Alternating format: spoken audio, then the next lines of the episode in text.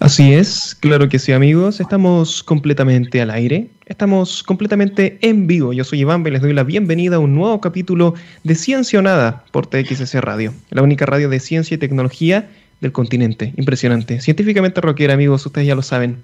Wow muchachos, esto es francamente impresionante, ¿no? Esta semana se hizo viral, ¿lo vieron? El video de dos señoras en una fila, en una aglomeración de gente que no estaban utilizando sus mascarillas. Increíble, ¿eh? Una de ellas era una mujer bastante mayor, hay que decirlo, que además estaba acompañada de una niña, una niña muy pequeña, que tampoco llevaba su mascarilla. Ante esta situación que quedó registrada, un hombre se acerca muy amablemente y les regala mascarillas a estas señoras, pensando de buena fe que simplemente no las usaban porque no las tenían, porque no tenían acceso a unas mascarillas. Ellas las reciben, reciben estas mascarillas, varias de hecho, pero las guardan en sus carteras e insisten en no usarlas porque el COVID es mentira. Y más adelante dicen que los muertos no existen. ¡Wow! Y que son un invento impresionante. Realmente es un nivel que uno ya queda así como, ¿para dónde vamos? Luego de eso, eh, comienzan a pelear con la gente que estaba ahí, así como si no fuese poco lo anterior. Se burlaron del señor que les regaló la, la mascarilla en primer lugar, inentendible ningunearon a la persona que, las personas que estaban ahí y la que estaba grabando en específico. Y el video finaliza con, estas señoras eh, gritando, por supuesto, y sin sus mascarillas. Más allá de los detalles de la situación puntual, llama la atención cómo dos personas pueden estar de acuerdo y absolutamente convencidas de algo, en lo cual evidentemente están equivocadas. Amigos, este es un ejemplo claro de que las pseudociencias, de que la desinformación no vive solamente en Twitter, sino que sale a la calle, convence a las personas que no tienen el conocimiento necesario para comprender que están en un error, que están equivocadas y que eventualmente dañan a aquellas personas que sí están haciendo las cosas bien. El día de mañana, si estas dos mujeres se enferman, cosa que esperamos que no suceda y que se mantengan saludables, sobre todo porque había una señora muy mayor, pero si llega a suceder eso, van a ocupar el ventilador, van a ocupar la cama de una persona que sí se cuidó, Dejemos de tolerar esto porque nos afecta a todos. Todos tienen derecho a tener su opinión. Totalmente, sí. Pero 2 más 2 es 4. No es 22. Si alguien dice que es 22 está mal. Y punto. Y hay que hacerle saber que está mal. Sobre todo cuando ese resultado pone en peligro al resto. Vamos a escuchar una muy buena rolita y ya estamos de regreso, amigos queridos. Esto es Black Hole Sun de Soundgarden. Por supuesto que sí, amigos. Ya estamos de vuelta, estamos de regreso en Ciencia o Nada y me encuentro en compañía de José Rizo, director de educación en la Fundación La Concepción del Arte. ¿Cómo estás, José? Muy bien, Iván, y muchas gracias por la invitación. No, gracias a ti por, querer asistir, José. Eh, la vez pasada habíamos tenido algunos problemas técnicos que no nos permitieron continuar con nuestra conversación, que estaba muy interesante. Afortunadamente podemos retomarla hoy y continuar profundizando en esas ideas. Si no mal recuerdo, estábamos comentando, eh, estamos de hecho empezando a hablar sobre la segunda pandemia, que fue algo que ya eh, hemos estado conversando tú y yo, que es la pandemia de la desinformación, algo que comentábamos al inicio del programa. Tristemente, José, cada vez eh, más personas... wow, tengo un pequeño retorno, amigos. No sé si escuchan también ese pequeño retorno. Es como que hubiese una, una radio encendida, una cosa así. cada vez hay más personas que creen que la Tierra es plana, que el virus fue creado en el laboratorio secreto de Bill Gates o que el líquido de las vacunas, de alguna manera inentendible, eh, tiene un chip, ¿cierto? Habría que explicar cómo funciona, cómo funciona eso. Y esto se ha visto fortalecido por los algoritmos ¿no? de las redes sociales que nos recomiendan ver cosas que dicen relación con la que ya miramos y por lo tanto nos atrapamos en esta burbuja eterna y la desinformación aumenta de forma exponencial. Uno cae en esta cloaca de pseudociencia y luego cuesta mucho salir de ahí. Tú, José, estás realizando un esfuerzo activo muy importante por aportar en esta situación, mediante clases gratuitas y geniales capacitaciones. Pero ¿realmente ves que esto tenga una solución a largo plazo? ¿O simplemente nos tenemos que acostumbrar, nos tenemos que resignar a que va a haber un porcentaje de la población que va a vivir en una realidad alternativa? Es posible que toda la vida, en toda la historia de la humanidad, haya habido personas que viviesen una suerte de realidad alternativa. Lo que mm. pasa es que ahora, gracias a la tecnología, a las redes sociales, no enteramos que eso existe, efectivamente. Y lamentablemente las redes sociales también potencian estas cosas porque eh, probablemente si es solamente una o dos personas en el pueblo, eh, van a sentirse como si fuesen los locos y van a quizás aguardarse la opinión. Pero las redes, las redes sociales lo que hacen es generar que uno pueda encontrarse mm. muchas personas por todo el mundo, poquitas, en distintas partes, pero cuando las suman todas, ya son muchas, que piensan más o menos parecido.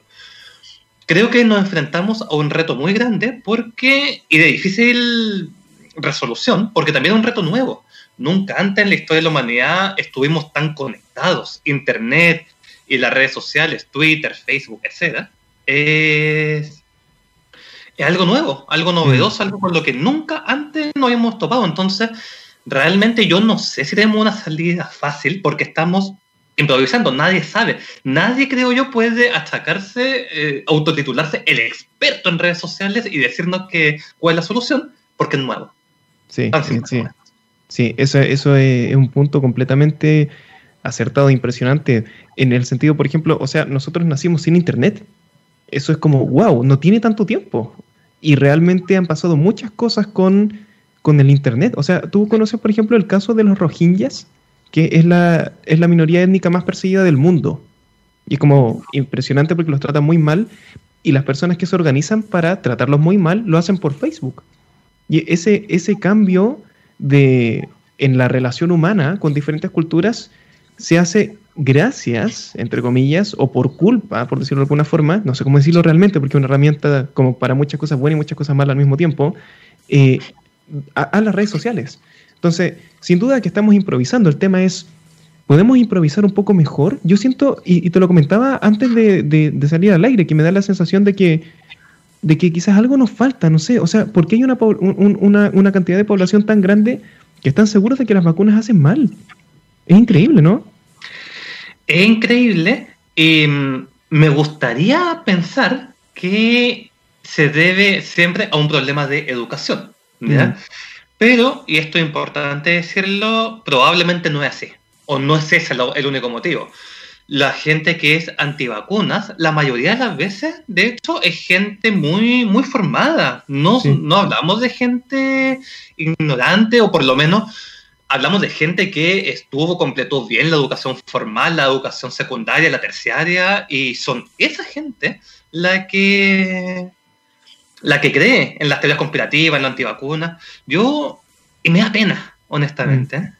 Me da mucha pena. Yo hace un tiempo tuve la oportunidad a través de la fundación de hacer un taller de ciencia y ficción, aprovechando unas películas de, Marvel para hablar de extraterrestres. ¿ya? Esto lo hicimos eh, con niños de, eh, de ciencia media, si recuerdo bien. ¿ya? O, miento, miento, fue de, fue de básica. Y me fijé una cosa bien curiosa. Estos eran niños y niñas que estaban, tenían mucho conocimiento, pero conocimiento inútil, porque hablaban mucho de alienígenas ancestrales y de cosas ah. que, que yo lo que razoné es que, por un lado, estos son niños y niñas que están muy interesados en temas científicos, están muy interesados en temas eh, en conocimiento amplio y popular. Lo que pasa es que no tienen las herramientas. Quizá el colegio no se los da, quizá en la casa no se las dan, quizá ellos no, han podido formarla. Pueden ser muy chicos todavía, está, bien, pueden, pueden tener esa ventaja aún, pero no tienen la capacidad de discriminar qué es ciencia verídica con respaldo, de qué es más bien fantasía y show. Y eso es algo que se ve también en la, en los adultos. Y ahí entramos en los problemas, porque son los adultos los que toman las decisiones. Sí, Entonces, ahí hay que trabajar, indudablemente.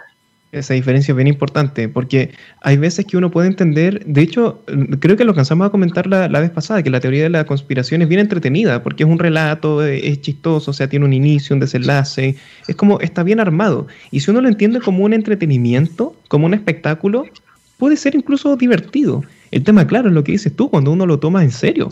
Es cuando dice, oh, esto es real, y veo el documental de las sirenas reales y digo, oh, las sirenas existen. Como, no, es entretenimiento simplemente.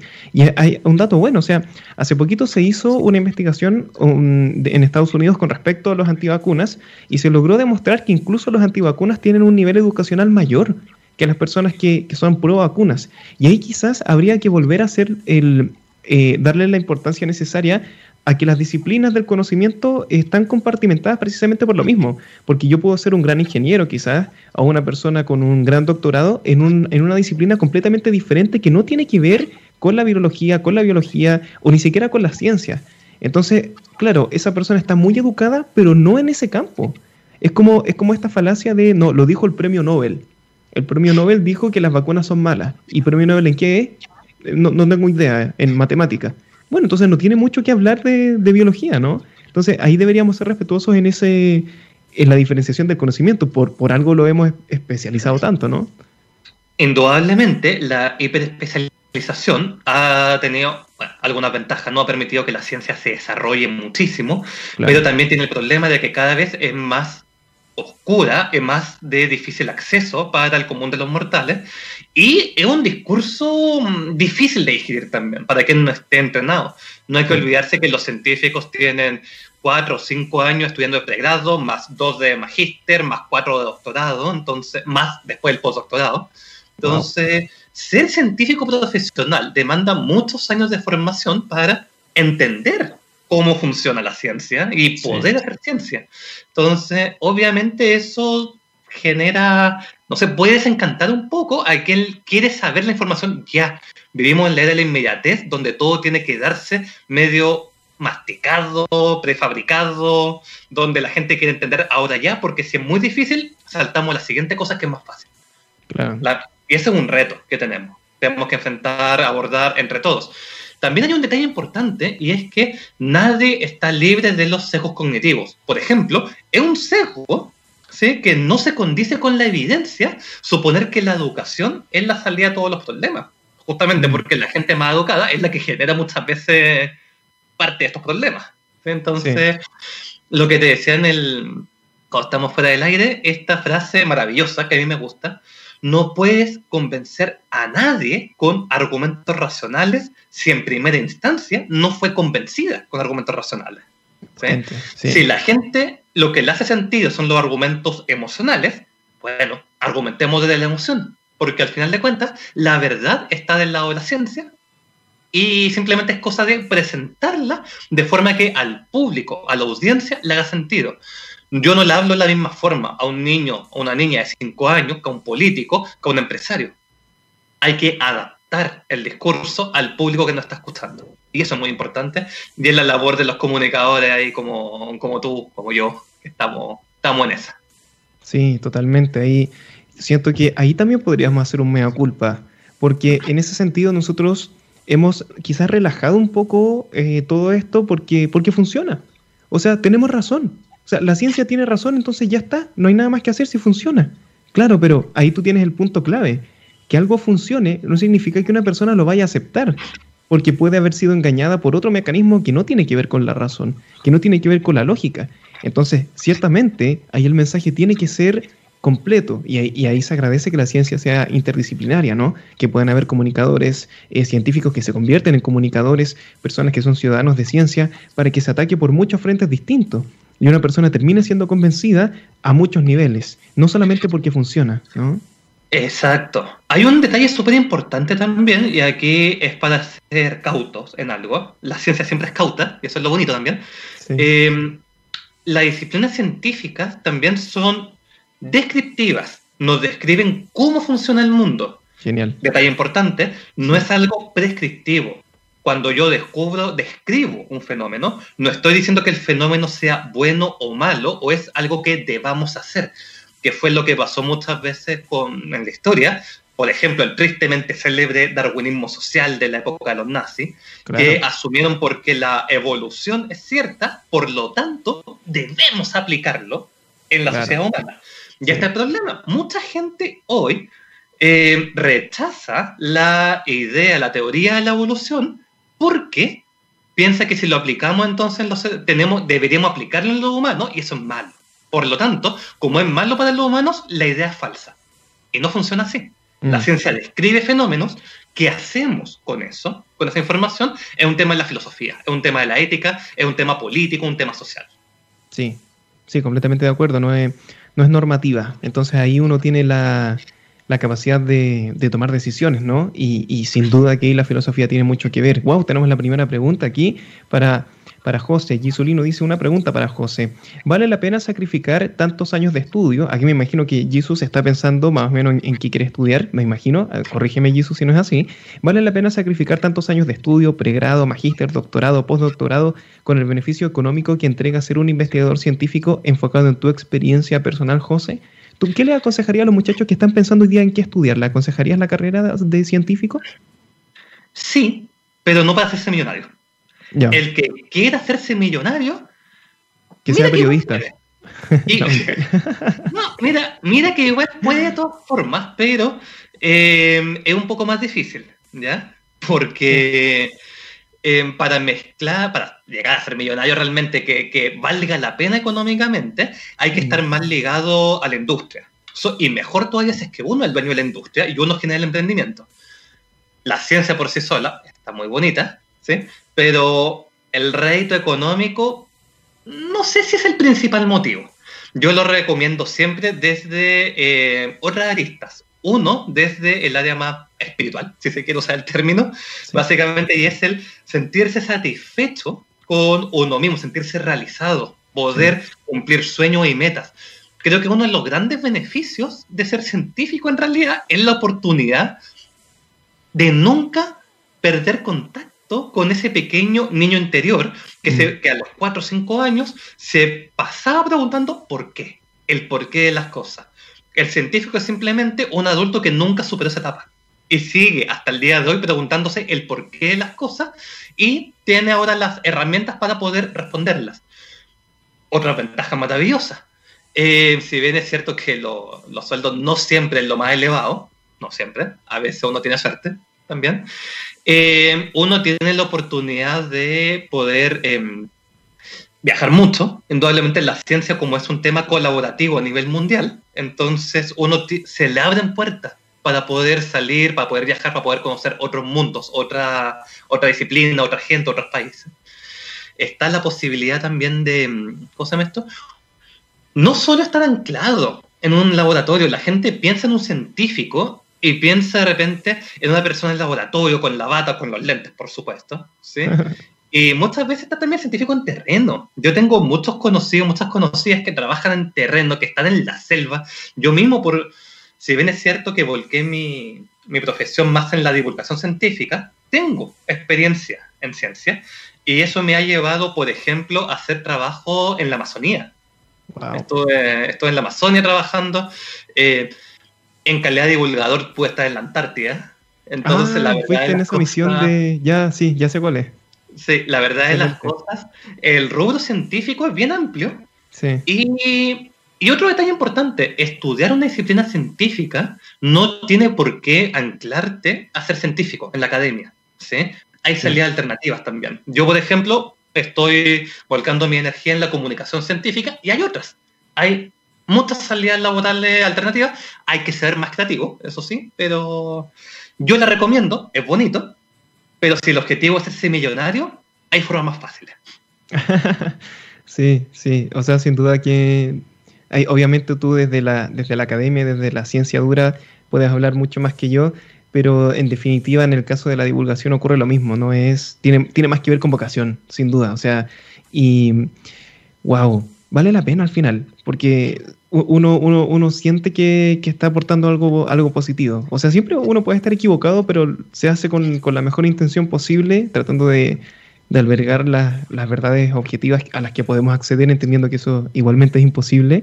Eh, pero es un trabajo sincero, es un trabajo honesto. Yo creo que eso es, ah, como el meme es un trabajo honesto, pero creo que eso es, eh, es valorable, ¿no? Es valorable, lo encuentro fantástico.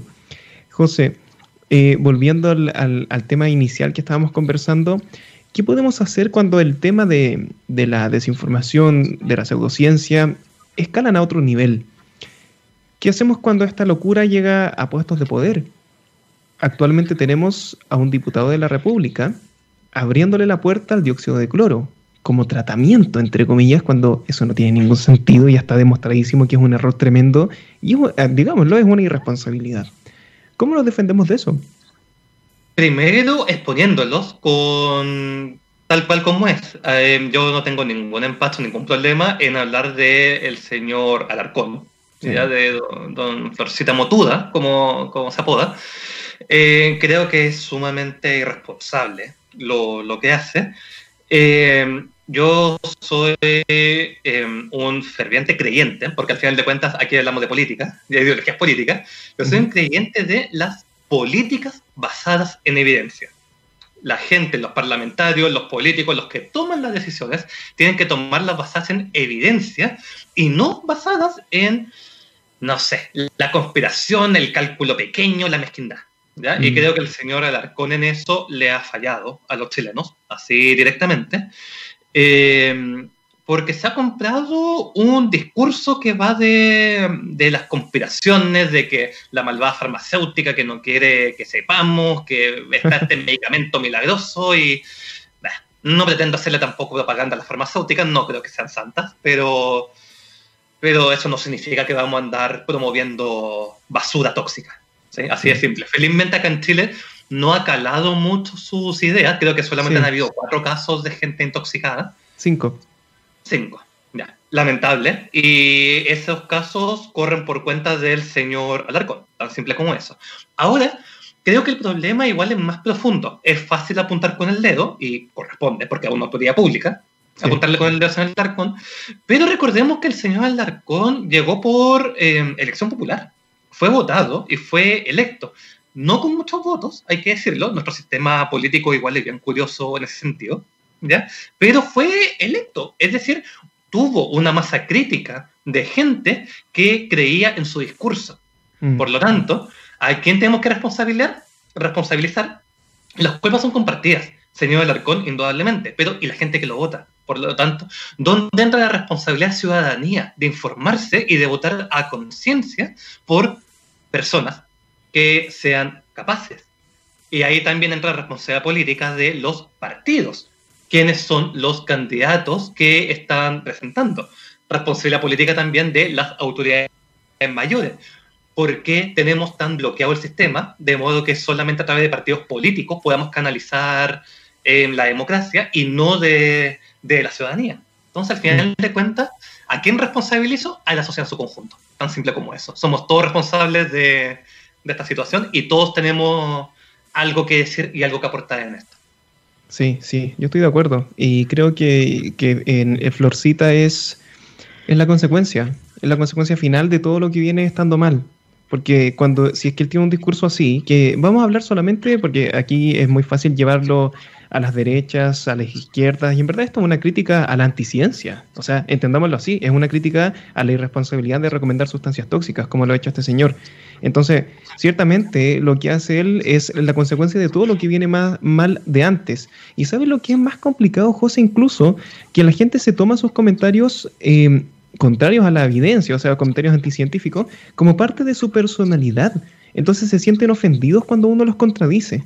En el caso de Florcita Motuda, cuando lo contradijeron por, por recomendar esta irresponsabilidad, comenzó a atacar personalmente a sus detractores, como diciendo, no, esta persona no me, no me da confianza. Es como, a ver, esto no tiene que ver con confianza o no confianza, tiene que ver con un tema de evidencia, como bien lo has dicho tú. Él, realmente sentía que lo estaban ninguneando como individuo. No hace la diferencia entre un, una idea equivocada y él como persona. Yo creo que nadie lo está atacando a él como persona, está, está, están atacando su irresponsabilidad de recomendar eso. Y me parece, y aquí lo quiero escalar, me parece que una parte importante de las personas que caen en las pseudociencias hacen exactamente eso, que solapan su personalidad con las cosas que creen. Entonces ahí la pregunta es, ¿cómo hacemos nosotros, del lado de la ciencia, para obviamente llevar la contraria, porque eso es lo que hay que hacer, pero de forma tal que la discusión no se torne en algo moral, sino en algo técnico? Creo que parte del problema es entender bien cuáles son las motivaciones de la gente que está detrás de estos argumentos curiosos, por así decirlo, de la gente que define estas cosas. Y yo sería cauto en darle también tanto, el, tanto beneficio respecto a son personas que están equivocadas y uno tiene que venir a, a ¿cómo se llama esto? A mostrarles la luz, la evidencia. Uh -huh. ¿Por qué? Porque yo creo que mucha gente no es tan ingenua, perdón, no creo que tanta gente sea tan, tan ingenua. Muchas veces eh, tienen intereses creados, tan simple como eso. Son muy mm. buenos para acusar de que uno tiene intereses con la farmacéutica, con el empresario, con Bill Gates, con todo eso, y que la medicina moderna es un negocio, ¿verdad? Por lo tanto, no hay que comprarla y hay que comprar entonces la hierbita ahí, eh, homeopática. No, yo creo realmente que hay intereses creados y creo que una buena forma de trabajar en esto es desnudar y exhibir y dejar expuestos esos intereses. Y es decir, miren, esta gente es igual de chanta, ¿sí? Es sumamente chanta, eh, tiene un discurso interesado, un discurso creado. Em, hay una, una expresión que me gusta, los mercaderes de la duda, donde constantemente están, su negocio es sembrar la duda. Tan simple mm. como eso, es sembrar ahí la ignorancia porque viven de eso. Creo que mucha gente tiene mm, esa situación y para la gente que de forma ingenua cae, yo haría una distinción importante. Em, aquellas personas que caen en la ingenuidad y se afectan a sí mismos, por ejemplo, los que están dispuestos a comprar remedios homeopáticos y bueno, es cosa de ellos siempre y cuando no abandonen sus propios tratamientos normales, cosa de ellos. ¿sí? La estupidez es individual en ese sentido y creo que todo ser humano tiene derecho a ser estúpido si le da la gana.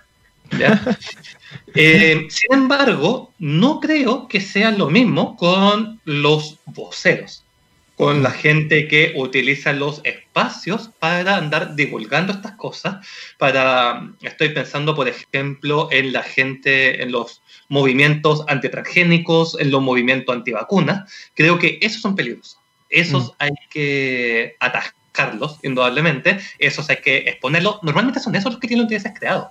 Te voy a poner un caso bien simpático que Greenpeace, si recuerdo bien, creo que Greenpeace puedo estarme carrileando, pero algún grupo antitransgénico, ¿ya?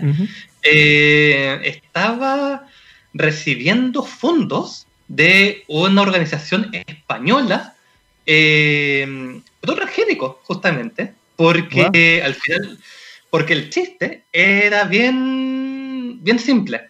Si yo soy una empresa pro transgénicos, a mí me conviene que en muchas partes ponerles trabas que sea muy difícil hacer transgénico, ¿sí? Porque significa que si yo tengo los recursos para hacerlo, me vuelvo más fácil una empresa monopólica. Yo concentro todo el mercado. Mientras más trabas le ponga a los transgénicos, va a ser más difícil que actores pequeños puedan involucrarse en el tema. Ah, mira, sí tiene sentido. ¿sí? Entonces, no es raro que muchas veces los mayores enemigos del famoso libre mercado sean los grandes empresarios, porque a ellos les conviene. Mientras más impuestos hayan, van a haber más barreras de entrada y van a tener más protegido su negocio. Mm. Mira, mira, es, una vuelta interesante. De hecho, hay una frase de eso, que el, el mayor enemigo del capitalismo es el capitalista. Porque el incentivo del capitalista es a quedarse solo, a hacer monopolio. Y, ojo con eso, porque a veces en parte del discurso se dice como no, que eh, está mal los monopolios del capitalismo. Sí, pero es que el monopolio va contrario al capitalismo. Eh, insisto, no estoy defendiendo el capitalismo, simplemente digo que son dos cosas que son opuestas. Entonces ahí lo que dices tú tiene mucho sentido. Mira, vamos a ir a una pregunta antes de la pausa. Tenemos una pregunta para José. Mensajero David, David, ¿cómo estás? Dice, la divulgación de ciencia o conocimiento es ser un puente, un traductor entre dos grandes grupos. David es profesor de historia. Dice, José, en tu experiencia, ¿qué errores y aciertos podrías entregarnos de tu desempeño divulgativo? Así como, ¿qué cosas buenas o qué cosas malas piensas que eh, has realizado bien y mal y aprender de esa experiencia? Uf, cosas bien, cosas bien. Lo primero, eh, y quizás más importante, Indudablemente entender que este trabajo es colaborativo. ¿sí? No sirve ser el llanero solitario. Uno puede tener las ideas más brillantes del, mundo. No es que yo las tenga, pero eh, no basta. No basta con tener buenas ideas, hay que ejecutarlas. Yo, yo era un poco ingenuo, honestamente, hace algún tiempo, y yo decía, esta es la mía. Yo tengo muchas ideas y se las voy a ofrecer al mundo y el mundo las va a recibir y las va a ejecutar. Y no funciona así. Entonces hay que entender eso. y en ese sentido, creo que estar trabajando en la fundación ha sido para mí maravilloso, he podido aprender mucho, he conocido gente, gente genial. Eh, y bueno, creo que ese, el mayor acierto indudablemente es eh, trabajarlo de forma colaborativa. Y una autocrítica que puedo hacer, eh, que es algo que he ido trabajando con el tiempo, porque me, duele, me duele en el alma. Yo, eh, en calidad de biólogo, he sido formado en el pensamiento crítico, en el método científico, creo en la evidencia, en la razón, etcétera. Y para mí ha sido un, golpe duro, difícil de masticar, entender la psicología humana y darme cuenta de que la mayoría de la gente, o si no la mayoría, un porcentaje significativo de ella, eh, la asemellan, la asemellan los argumentos racionales, se, se, convence a través de las emociones y a través de la emoción y la sensibilidad hay que, hay que llegar a ellos. Si yo tengo un discurso científico que puede ser muy correcto, pero si no le pongo la, la emoción, entonces no, no va a llegar a la gente. De ahí viene, yo siempre hablo de la falacia del osito panda en peligro de extinción. Yo puedo decir cualquier cosa, pero si le pongo un osito panda de fondo, va a quedar mucho mejor. Y me duele que sea así. Siento que es una bajeza intelectual, honestamente, mm. pero necesaria. Entonces, creo que quizás mi, mi, mayor defecto realmente es ser quizás muy crítico, justamente con la parte de la emocionalidad en el discurso, porque quizás a mí mismo me cuesta un poco, no, no, no se me da tan fácil. Lo he ido aprendiendo, lo he ido trabajando, pero todavía yo creo que me falta, me falta. Sí, bueno, ahí eh, estamos todos en constante aprendizaje, ¿no? Y como dices tú, la idea es aprender en conjunto, porque la ciencia es así, es colaborativa. Amigos queridos, estamos conversando con José Rizo, director de educación en la Fundación La Concepción del Arte. Vamos a escuchar una muy, muy buena rolita y ya estamos de vuelta. Esto es Hager de Creed. Claro que sí, amigos. Sí, sí, sí, ya estamos de vuelta, estamos de regreso. Le estaba pasando aquí la canción a los chiquillos, estaban pidiendo el nombre del tema. Qué buenas canciones que traemos aquí. Gabo se luce siempre en los controles. Es un grande, es un grande.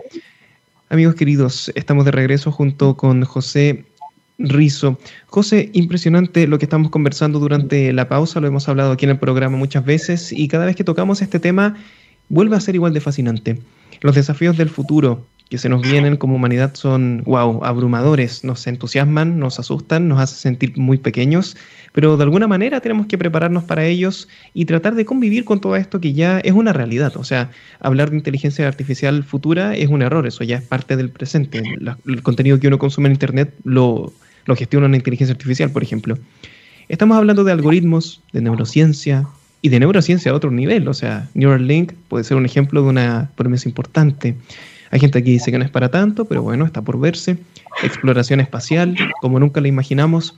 ¿Cómo enfrentar todo esto, José? ¿Cómo ves tú este escenario futuro tan abrumador? Fascinante. Honestamente, lo creo que es una muy bonita época para estar vivo, debo mm. decir, en tema científico, porque estamos, creo yo, en una verdadera revolución científica. Así cuando uno ve en retrospectiva en la historia, por ejemplo, hablamos de la revolución industrial. Yo creo que en un futuro la gente va a mirar esta época y va a decir, esto es la revolución científica. Estamos en la era de la información, la era del conocimiento, paradójicamente, porque ya vimos, hablábamos antes de las falencias de eso. Sí. Pero um, hay grandes cosas, grandes sueños y también está cada vez más fácil el acceso a eso, la información que está ahí flotando, que está al alcance de un clic literalmente. El rego ahora es saber discriminar el, la realidad de la, de la, fantasía, lo bueno de lo malo, lo correcto de la, del tollo, en última instancia. Y en ese sentido, Elon Musk es súper paradigmático porque en algunos aspectos el tipo representa indudablemente el futuro. Es una cosa maravillosa e increíble. Y en otra tiene un poco de chamullento, un poquito de show, hay que decir. Es un hombre del espectáculo, hay que decirlo. Es un hombre del espectáculo. No creo que sea malo, porque al final de cuentas lo que hace es atraer foco hacia la, la ciencia. Sí. Y al final de cuentas la crítica descarnada que quizás pueda merecer en algunas cosas, quizás, eh, es también una crítica muy especializada. ¿sí? Y al final de cuentas, para el gran público, igual quedan los avances que se están haciendo. Y eso yo lo valoro, de todas formas.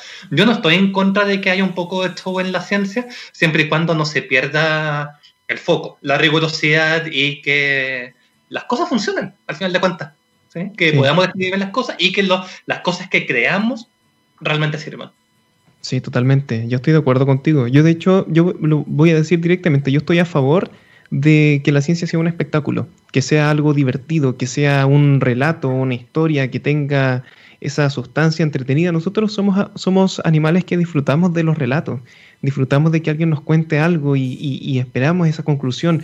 Y cuando tú ves que están los cohetes de SpaceX y está toda la gente alrededor y están aplaudiendo y, y se lanzan hacia el cielo y toda la gente grita, eso es buenísimo estoy de acuerdo contigo en el sentido de que es necesario no perder la rigurosidad, ¿cierto? O sea, en ningún segundo perder el, amor por la, por la evidencia, pero convertirla en un espectáculo, convertirla en algo entretenido, yo creo que está perfecto, está excelente porque acerca a todas las personas a eso.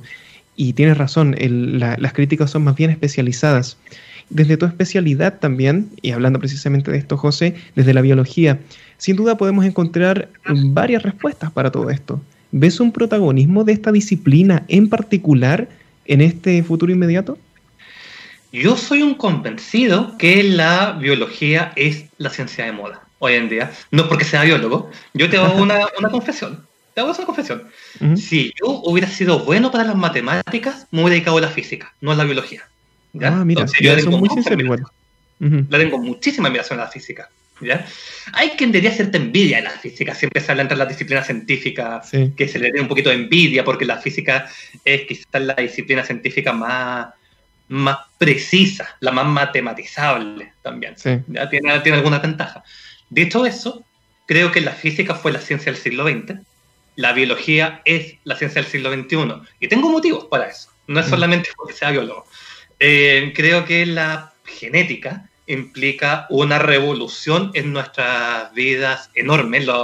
las promesas de la genética, lo que se viene es brutal. Eh, creo que la neurociencia es también otro gran tema que no solo tiene que ver con temas de salud, sino que también tiene que ver con temas mucho más filosóficos. El tema de la conciencia, el libre albedrío, quiénes somos, todo eso quizás pueda responderse, quizás no, pero lo estamos intentando, desde la neurociencia. También ya en otros temas más macro, el tema del medio, de medio ambiente, el cambio climático, todo eso es biología, desde de una u otra forma, junto con otras, la ciencia ecológica igual, bueno, tienen otra, otras cosas ahí, pero la biología está presente. ¿sí? Estamos entrando en la llamada sexta extinción masiva, ¿ya? Y eso también es biología. La biología en última instancia es la disciplina que enfrenta los mayores retos y es también la que da las mayores esperanzas a la humanidad en este siglo. Mm, sí, sí, wow, qué, interesante. Ahí para los amigos que están escuchando, ojo que eh, para quienes no lo sepan, la, neurociencia es una es, se me fue la palabra, especialización de la biología, ¿vale? Así para que, en caso de que no lo sepan. A tu juicio, José, esta pregunta es difícil. ¿Qué va a ser lo más desafiante a nivel humanidad de todo esto que viene? Lo más desafiante, si tuviese que escoger una sola cosa. ¿Puedo elegir dos? Ya, vale. dos en el primer lugar. Empate. Sí, sí, sí, absolutamente, pero por motivos distintos. ¿Ya? Interesante. Creo que en temas estrictamente científicos, ¿ya? y dejando de lado cualquier otra cosa, creo que el mayor reto al que nos vamos a enfrentar es al estudio de la conciencia. Ya, estoy de acuerdo. Sí.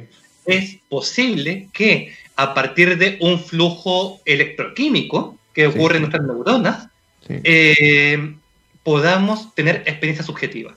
Eso, impresionante, increíble. Científicamente hablando, es mm. el mayor reto que yo creo que vamos a enfrentar, no solo en la biología, sino aseguraría prácticamente de todas las disciplina científica, creo que es el reto más difícil, por lejos. Todo lo otro es, es difícil, pero puede ser alcanzable. Respecto al problema de la conciencia, ni siquiera tenemos alguna idea de dónde empezar a estudiarlo. No hay, no hay nada. No, no tenemos forma de imaginar siquiera cómo pensar el tema de la conciencia. Mira, qué, irónico eso, cómo pensar el tema de la conciencia. Es que, es que ese es el tema. Que e, e, este es, este es, Uroboros, es la serpiente que se come la cola, es el ojo que se mira a sí mismo. ¿Cómo hacemos eso? No, no tenemos todavía formas de saberlo. Hay quienes dicen que estamos todavía a tres Darwin de distancia de siquiera empezar a razonar este tema. Tres revoluciones conceptuales tan grandes como la que nos hizo Darwin. ¿Pero tienes esperanza? ¿Tienes esperanza de que nosotros lo vamos a ver? Nosotros... Mm, ¿Por qué no? hay tanta gente que está trabajando en esto. La mm. vida es sueño, decían por ahí. Buena respuesta. Sí. Ahora, esto es un tema estrictamente científico. Ahora, en un tema práctico, creo, y quizás de mucha más urgencia, creo que el tema del cambio climático es un reto sumamente grande, pero por no tanto por temas científicos, porque para desde el punto de vista científico la solución es bien simple, contaminar menos. ¿sí? Menos CO2, menos huella de carbono. Entonces, entonces, no es un problema científico, pero es un reto, indudablemente. Es un reto científico pero el problema aquí ya es político, es un problema social, es un problema económico, es un problema donde hay muchísimos intereses creados. Por un lado, los países ricos están dispuestos a dejar de consumir como consumen. Segundo reto, los países pobres. Vamos a impedirles que alcancen un nivel de prosperidad económica porque otros países eh, dejaron la embarrada entonces, hay temas éticos, temas sociales, temas políticos, temas económicos, y es tan complejo de poner al mundo, porque esto es un tema mundial, no, basta con que algunos países se pongan de acuerdo, tenemos que estar todos como planeta, como, como humanidad de acuerdo en la ruta a seguir. Y conseguir esto creo que es un reto de proporciones bíblicas. Excelente, sí, estoy de acuerdo. Wow, qué respuesta impresionante. Vamos a ir, impresionante, impresionante también que se, nos acabó el tiempo, vamos a ir a la última pregunta y el desafío está en, responderla brevemente. sí, no, es verdad, nos tenemos que ir, increíble. Igor hace la pregunta a José, dice, José, ¿qué formación dirías que se necesita para dedicarse a la divulgación científica? ¿Puede cualquier persona dedicarse a ella? ¿Tengo que volver a la universidad, estudiar periodismo o alguna carrera de ciencia? Buena pregunta. Uf, a ver, eh, va a depender cuál es... Siempre va a ser más fácil. Indudablemente tener una formación académica siempre va a ser más fácil. Dicho eso, sin querer desmerecer el trabajo universitario, también diría que está sobrevalorado en algunos aspectos, mm. sobre todo porque tenemos muchísima información circulando en las redes. ¿sí? Por, a través de Internet, de YouTube, uno se hace un trabajo consensuado y lo busca lo suficiente, va a encontrar información y puede, puede hacerlo. Al final de cuentas, creo yo que en el trabajo de la comunicación, de la divulgación de la ciencia, no sé si es tan importante la, la formación como el hacer cosas, meterla en mano. Pero para meterla en manos, siempre es bueno saber. En ese sentido, eh, indudablemente para comunicar ciencia, creo que ayuda muchísimo saber de ciencia. Mm. O sea, saber ciencia, pero tener una formación, porque igual la ciencia em, se ha especializado tanto que uno, si no quiere caer en tópicos comunes y repetitivos que ya ha sido dicho por un montón de gente, quizás es bueno tener una formación. Mm. Pero también pasa que el que tiene la formación científica no tiene una formación comunicacional. Y saber comunicar, he aprendido que es todo un arte. No es fácil, no es llegar y pararse y hablar, requiere mucho talento, mucha personalidad, requiere mucha, mucho conocimiento también. Entonces, mi mejor recomendación en realidad es, bueno, informarse y hay muchas formas, no solo estudiar formalmente, tomar cursillos, talleres siempre ayuda, indudablemente, pero lanzarse los leones, probar, intentar hacer cosas. Uno puede empezar casi que con blogs, por ejemplo, puede escribir, puede hacer cosas, puede hacer cosas como las que hace Pictola en esta infografía, de a poquitito, puede hacer video en YouTube, puede ser youtuber y estar hablando. Simplemente leer un libro de divulgación científica y comentarlo ya puede generar audiencia. Hay muchísimas formas, muchísimas plataformas. No creo que haga falta tener estudios formales, sí creo que ayudan mucho. Mm, perfecto, excelente respuesta. José, Amigos queridos, hemos llegado al final del programa. La conversación estuvo muy entretenida, realmente se ha pasado volando el tiempo. José, el micrófono es tuyo para despedirte, para decir lo que quieras, si quieres invitar a la gente a, tus redes, contar cómo te lo pasaste en esta instancia, lo que tú desees. La instancia espectacular, el tiempo avanzó demasiado rápido, se hizo muy corto. Eh, invito a toda la gente que nos esté escuchando a que nos sigan en nuestras redes. ¿no? Yo trabajo en la Fundación La Concepción del Arte. Eh, nosotros tenemos una idea de que nuestro foco es la cultura, creación, difusión de cultura en un sentido muy amplio. Y somos unos convencidos que la ciencia, el conocimiento, también es cultura. Por lo tanto, también tenemos un foco importante en esa línea y tenemos una serie de proyectos maravillosos que nos encantaría andar compartiendo con, con todos ustedes. Perfecto, amigos, ya lo saben, tienen que ingresar al sitio de la concepción del arte, hay cursos increíbles ahí para aprender, es una instancia que hay que aprovechar porque lo hacen con mucho cariño. Amigos, gracias por estar con nosotros un viernes más. Y no se vayan porque ya se viene Mundo FinTech. Yo no me lo pierdo. Cuídense, que estén bien y como siempre, mucho amor. Chao, chao.